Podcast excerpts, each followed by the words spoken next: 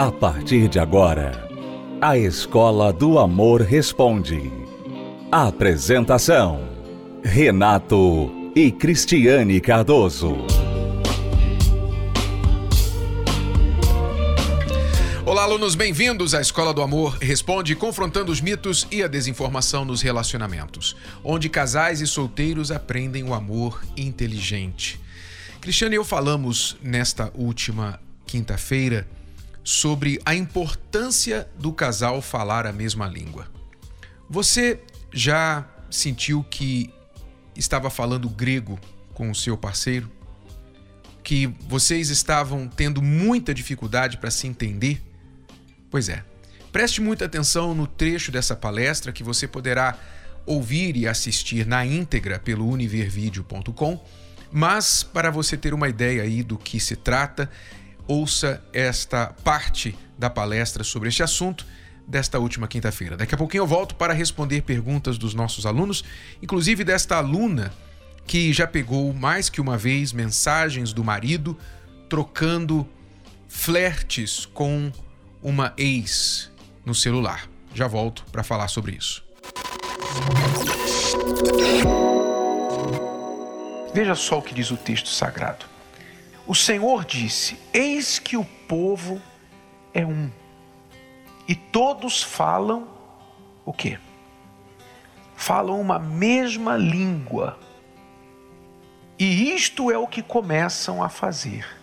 Agora não haverá restrição para tudo o que eles intentarem fazer. O que Deus está falando aí? Que falar uma mesma língua torna tudo possível para você. Quando o casal fala a mesma língua, naturalmente o casal consegue se entender, se comunicar bem, consegue enxergar o caminho.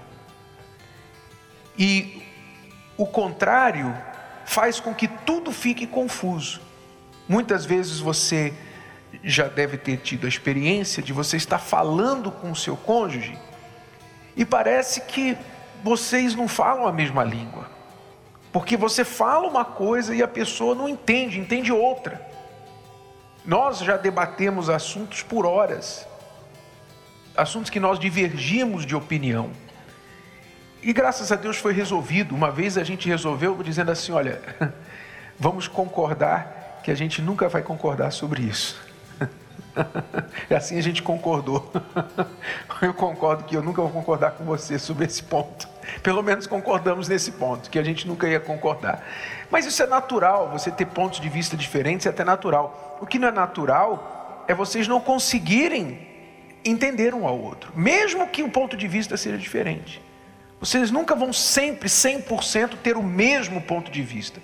Eu vejo que isso é, um, é uma coisa até não sadia em um relacionamento. Quando tudo que você fala, o outro diz assim, sim, concordo. Você fala A, concordo. Você fala Z, concordo. Você fala Y, concordo.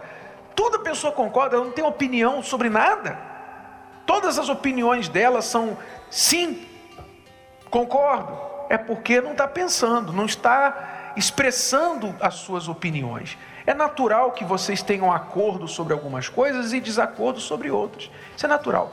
O que não pode acontecer é vocês não falarem a mesma língua, porque isso faz com que haja restrições. O texto ali disse: se eles falam a mesma língua, se o povo é um e todo mundo fala a mesma língua, não haverá restrições para eles. Eles não vão ter nada que seja impossível de realizar. Então, qual é o segredo de falar a mesma língua? Como é que o casal pode falar a mesma língua? Eu não estou falando de português, porque português vocês falam. Eu estou falando de falar as coisas que o outro possa entender. Como é que se faz isso? Então, eu quero já dar uma parte aqui para você, que você não falar só. Agora que você ia dar a resposta? Eu já vou dar daqui a pouco, mas você também pode dar a sua parte. É, agora. quando você fala a mesma língua, né, você, você entende a pessoa, né? É muito importante você entender essa pessoa. Por que, que ela pensa assim? Por que, que ela está falando isso? Por que, que ela quer o que ela está pedindo a você? É, quando nós tínhamos os nossos problemas, nos primeiros 12 anos de casamento, eu tinha as minhas inseguranças. E eu não sabia que eu tinha insegurança, eu queria atenção do Renato. Né? Se nós falássemos a mesma língua naquela época, então ele ia me entender, ele ia ver. Não, ela está pedindo atenção porque realmente eu não dou tanta atenção assim para ela, mas eu não vejo necessidade. O que eu dou para ela já para mim seria o suficiente, mas para ela não é.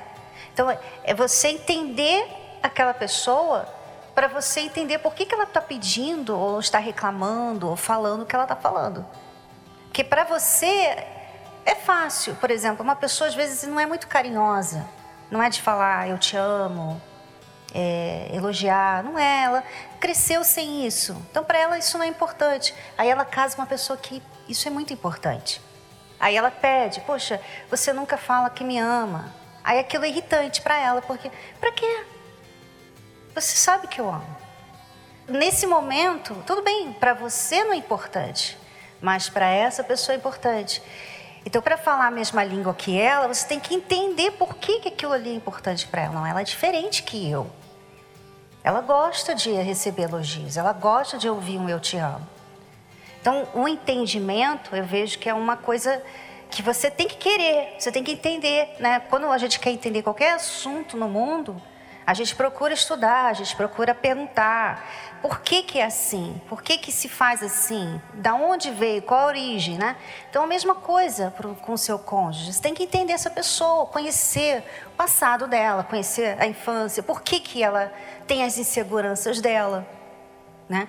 Isso vai te ajudar a chegar a uma mesma língua.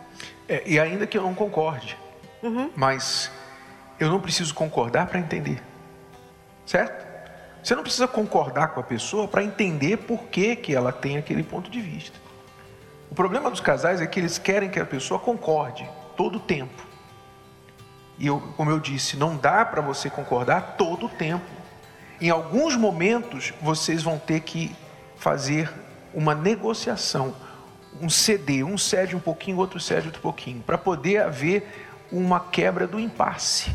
Como é que a gente quebrou o impasse? Como eu falei, olha, depois de horas, acho que a gente teve um assunto que a gente ficou dias falando e voltava no assunto. Não, mas por que isso? Não, mas por que não? Mas eu também. E não chegava a um ponto, até que eu falei: olha, vamos concordar que a gente nunca vai concordar. E não vamos deixar isso ser um problema para a gente. O que a gente vai fazer sobre isso é isso: um pouquinho para lá, um pouquinho para cá. Encontra no meio do caminho, é negociação. Então você não precisa, sempre que a outra pessoa concorde com você, mas você precisa que a pessoa te entenda e você precisa entender aquela pessoa. Está claro isso? Isso é falar a mesma língua. Se vocês puderem falar a mesma língua, nada vai ser impossível para vocês. É o que a palavra de Deus diz. Vocês vão ser um.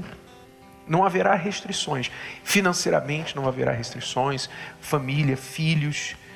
Tudo vai ser possível para vocês, porque vocês falam a mesma língua. Gostou? Foi só um trecho. Assista a palestra completa na plataforma Univervídeo ou participe presencialmente toda quinta-feira no Templo de Salomão e transforme a sua vida amorosa. Você foi traído? Viveu um relacionamento repleto de mentiras e agressões? E apesar de ainda amar o seu parceiro, não faz ideia de como confiar novamente?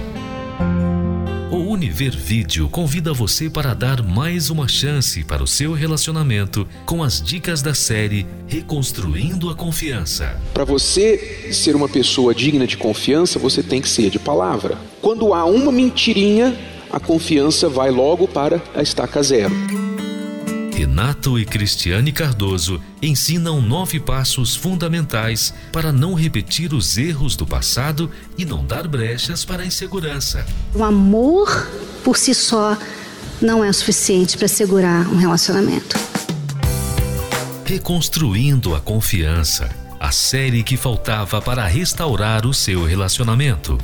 Confira agora mesmo acessando univervideo.com univervideo.com Cinco sinais de que há uma ferida no seu interior. 1. Um, você tem maus sentimentos contra uma ou algumas pessoas e procura evitá-las. 2. Não quer tratar de um assunto do passado para não mexer em sentimentos e lembranças ruins. 3. Você fere outras pessoas, mesmo as que você ama, e não tem culpa da sua dor. 4. Desistiu dos seus sonhos. Antes era uma pessoa positiva, otimista. Hoje só pensa em sobreviver. 5. Se isola das pessoas porque qualquer contato pode se tornar sufocante para você ou para elas. O seu interior está ferido, mas ainda há uma saída. Da ferida à cicatriz. O evento que vai curar e transformar a sua ferida em uma grande história de superação Domingo, 24 de julho, às 14h30, especialmente no Templo de Salomão, Avenida Celso Garcia, 605 Brás. O evento é aberto a todos e a entrada é gratuita. Voltamos a apresentar A Escola do Amor Responde, com Renato e Cristiane Cardoso. Vamos agora responder a pergunta desta aluna. Sou casada há um ano e quatro meses. No início de 2022, vi uma mensagem de paquera do meu marido com uma ex-ficante dele. De início, ele só brigava por eu ter mexido no celular dele. Mas depois acordamos que não era um comportamento aceitável e com isso decidimos continuar nosso casamento. Novamente, peguei uma conversa com outra ex, agora uma ex-namorada dele. Não era paquera, mas não foi o que combinamos. Fui falar com ele e ele só brigou sobre eu ter mexido no celular dele. Quer dizer, o seu marido tem um comportamento, já dando aqui um, um parêntese, que é típico da pessoa que está no erro. A pessoa que está no erro, para tirar os holofotes dela, ela quer apontar um erro da outra pessoa. Que no seu caso nem é um erro, porque você é esposa dele e você tem todo o direito de ter acesso ao celular dele. Não é? E aliás, não só direito de ter acesso ao celular dele, já que vocês são marido e mulher, uma só carne, se necessário for ter acesso a hora que precisar, mas você tem aí um precedente de mau comportamento, que ele já, no início deste ano, trocou mensagens indiscretas com uma ex-ficante. Então você tem mais do que razão de estar ressabiada com isso. Então, porém, a estratégia dele é reclamar com você que você, entre aspas, invadiu a privacidade dele, que não existe né? Não existe privacidade em casamento. Infelizmente, as pessoas que aceitam essa ideia, ah, a minha privacidade, eu tenho direito à minha privacidade, você não pode mexer no meu celular porque é a minha privacidade. Ah, então quer dizer que eu posso lavar as suas cuecas, ver o marronzinho da sua cueca, mas eu não posso ver o que você está fazendo no celular. Acho que essa privacidade está um pouco injusta, você não acha? Pois é. Então, não caia nessa, nem você mulher, nem você homem, marido, esposa, não caia nessa lorota, nessa ideia moderninha de que a ah, minha privacidade. É claro que em um relacionamento saudável, raramente você precisa ficar olhando o celular do outro. Raramente. Se há uma confiança, se há transparência, se não há razão para desconfiar, para que você vai ficar olhando o celular da outra pessoa? Mas tampouco é uma coisa saudável, correta, você colocar uma senha no teu celular e o teu cônjuge não ter acesso. Ou se ele olha o teu celular, você se sente incomodado, irritado, porque se você não tem nada a esconder, por que você se incomoda tanto? Você sabe disso e o seu marido, aluna, sabe disso. Ele sabe disso, mas ele muda os holofotes, ele muda o foco para você. E infelizmente você tem caído, né? Porque aparentemente está funcionando. Ela diz: Novamente peguei uma conversa com uma outra ex, agora ex-namorada, não era paquera, mas não foi o que combinamos. Fui falar com ele e ele só brigou sobre eu ter mexido no celular.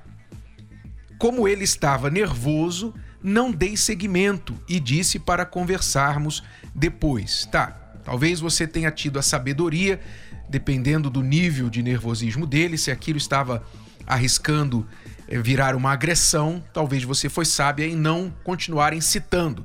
Mas não quer dizer que ficou resolvido. Não quer dizer que a coisa ficou resolvida. Você ficou de conversar com ele depois. Senti muito ofendida, muito mais porque no momento que o abordei, comecei perguntando se ele tinha falado com a ex e ele disse que não. Quando eu disse que tinha visto, ele ainda veio contar outra história, ou seja, falou mais do que eu vi e tem apagado as mensagens, mentindo mais ainda. Como confiar? Como prosseguir? Deixe-me lhe dizer uma coisa, aluna e alunos que estão nos acompanhando agora. Eu vou lhe dizer uma coisa com muita sinceridade. Se eu tivesse trocado mensagem com uma outra mulher, tenha sido uma ex-namorada do passado ou o que for, quem fosse, alguma mensagem indecente com uma, uma mulher e tivesse mentido para Cristiane a respeito,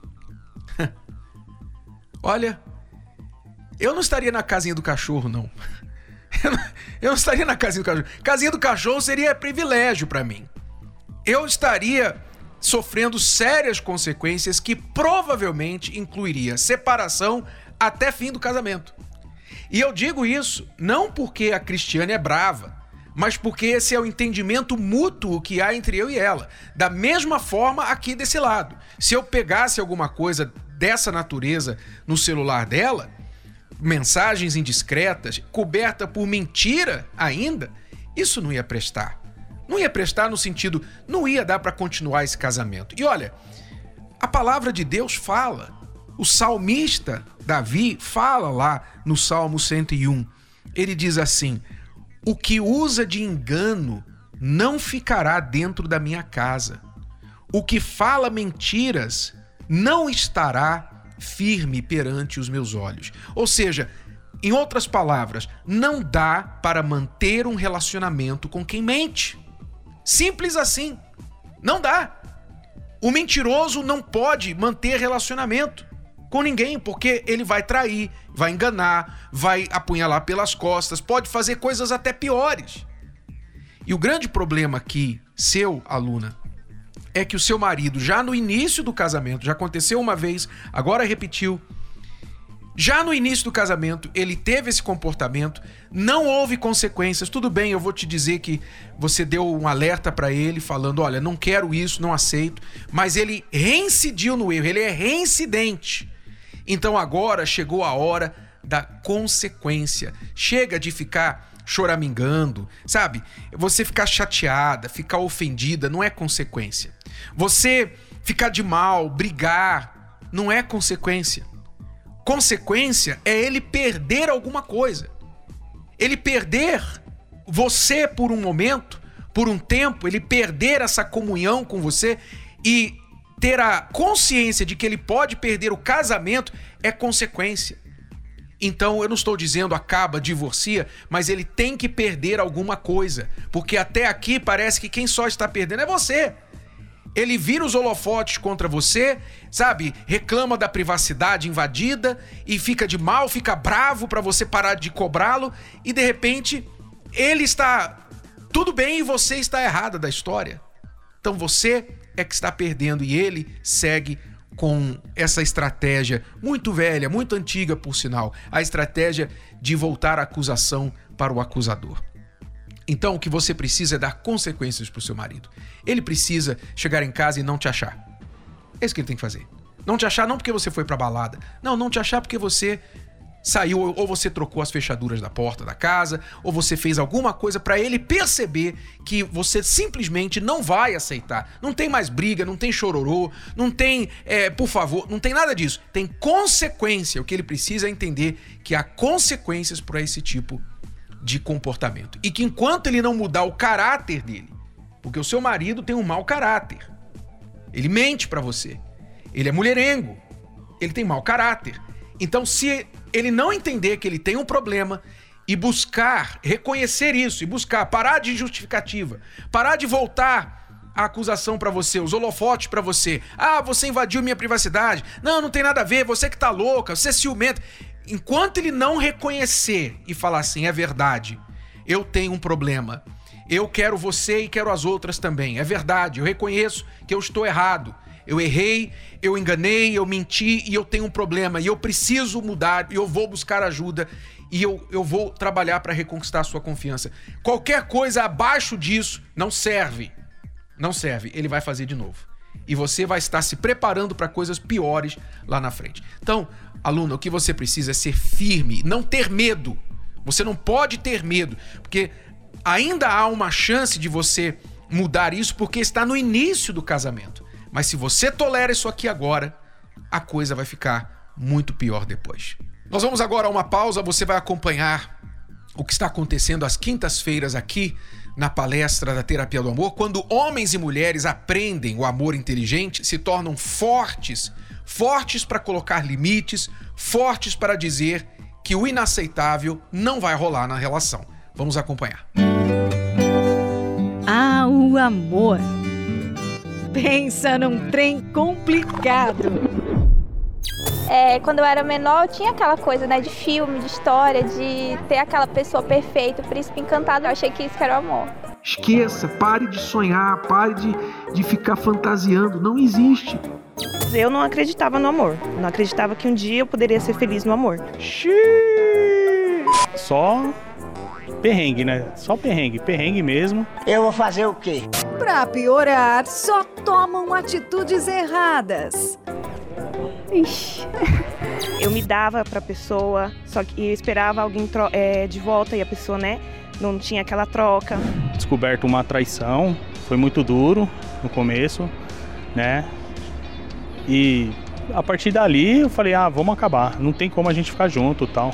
Assim, é, era totalmente impossível. E eu achei que meu casamento tinha acabado. Assim, realmente foi o fundo de poço que eu falei, acabou ali, não vai ter mais jeito, perdi minha família, perdi meu filho, minha, meu marido, acabou tudo. Peraí, com esses professores tem jeito sim. Se você é solteiro e você pensa que você vai casar e que você vai continuar sendo a mesma pessoa, você está totalmente errado, equivocado. Porque essa pessoa com quem você se casar vai te matar.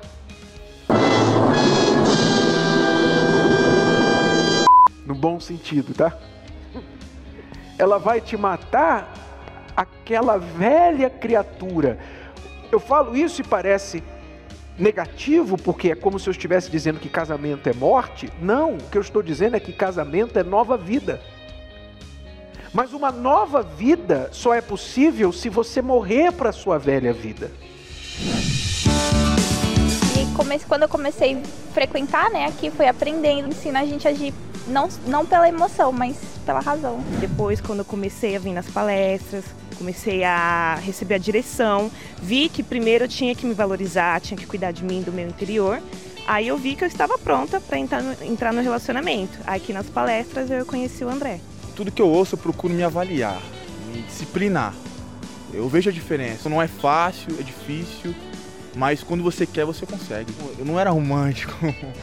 tô desenvolvendo essa parte aí de ser um pouco mais romântico, porque eu era mais sério. Mas tô, tá, tá, mudando isso aí, tô treinando, tô trabalhando. Tá ajudando, as peças tá me ajudando. A gente chegou aqui no, na terapia do amor há quatro meses, né? A gente chegou aqui, foi a cartada final. Assim, foi o divisor de águas do nosso casamento, né? Que de verdade foi o fundo do poço e depois que a gente chegou com tudo o que eles vêm ensinando, foi onde que a gente está conseguindo restaurar o nosso casamento. Já está na hora de parar de fazer do seu jeito, não é mesmo?